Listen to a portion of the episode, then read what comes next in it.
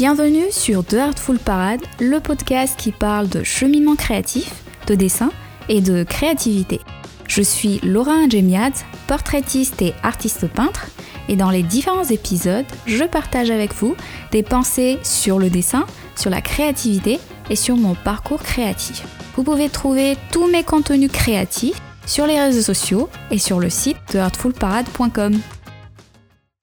Arrive-t-il parfois, quand vous ne vous sentez pas bien, d'avoir goût à rien? Tellement votre énergie est au niveau au plus bas et vous n'avez pas envie de faire le moindre mouvement. Tout ce dont vous avez besoin, c'est d'être au calme et de vous reposer.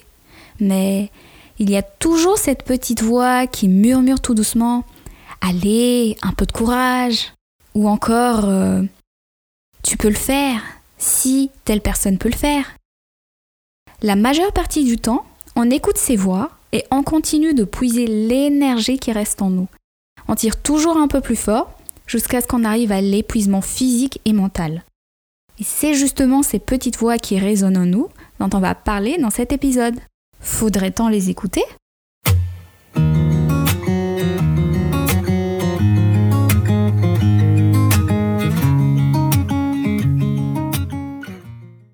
Allez certainement vous demander ce que ces voix intérieures ont à voir avec la création.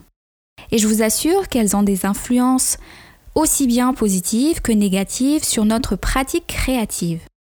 Si vous avez l'habitude de vous écouter, vous savez que ces petites voix nous guident et nous encouragent dans certains moments lorsqu'on doit prendre des décisions ou lorsqu'on doit faire des choix. Vous savez par exemple si à tel moment vous avez besoin de faire un peu de collage ou un peu de peinture. Mais sont-elles souvent source de bonnes solutions? Cette question mérite une grande réflexion propre à chacun de nous. Mais commençons par voir ce que j'entends par s'écouter. Pour moi, s'écouter, c'est être réceptive ou réceptif à ses ressentis. C'est l'écoute de nos ressentis à la fois physiques et mentales. Et pour vous donner des exemples de ressentis, on peut citer le désir ou l'envie de faire quelque chose, le dégoût, la voix ou encore le fait de connaître sa limite psychologique et physique. Mais en quoi l'écoute de soi influe négativement sur notre pratique créative?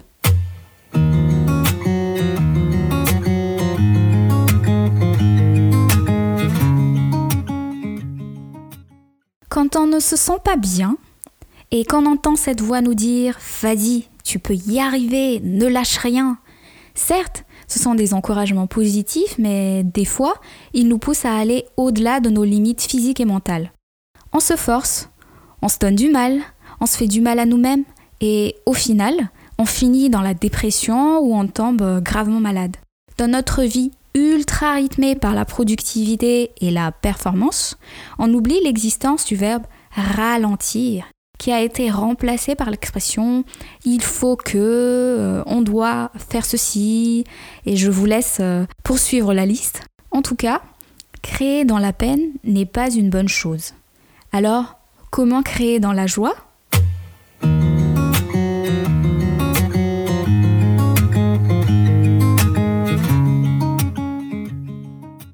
Si on essaye de mettre en image, on peut dire que la joie se cultive comme une plante. Il faut l'entretenir pour qu'elle puisse pousser dans de bonnes conditions. Elle a également besoin d'engrais de temps en temps. Et cette joie est en chacun de nous tant qu'on est en vie. Pour la maintenir en vie, nous avons besoin d'écoute positive par rapport à nos propres ressentis. Et quand on ne se sent pas bien, ne nous forçons pas à créer puisque ça ne fait pas du bien à notre enfant intérieur. C'est cet enfant intérieur en nous qui aime créer, explorer et expérimenter. Et c'est vrai que c'est tout le contraire de ce que Steven Pressfield mentionne dans son livre War of Art, où il faut à tout prix vaincre cette résistance de ne pas créer. Mais selon moi, le mieux c'est de faire une pause de temps en temps pour mieux voir plus clair et avancer. Après ce temps de pause, on gagne en énergie euh, nous sommes plutôt motivés à créer plus puisque nous sommes dans la joie.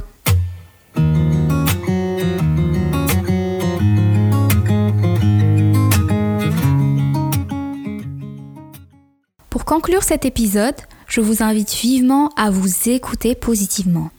Restez bienveillant ou bienveillante envers vous pour garder cette joie créative. Certes, la pratique créative nécessite un entraînement fréquent, mais dites-vous que même les sportifs de haut niveau tombent malades. Ils se reposent, ils se soignent avant de poursuivre leur pratique. Alors, écoutez-vous, chouchoutez-vous et prenez soin de vous pour entretenir cette énergie créative. Si vous aimez ce podcast, je vous invite vivement à le noter sur votre plateforme d'écoute préférée. Ça permettra à d'autres de le connaître. Et si vous pensez qu'il pourra être utile à votre entourage, n'hésitez pas à le partager. Bonne création et à bientôt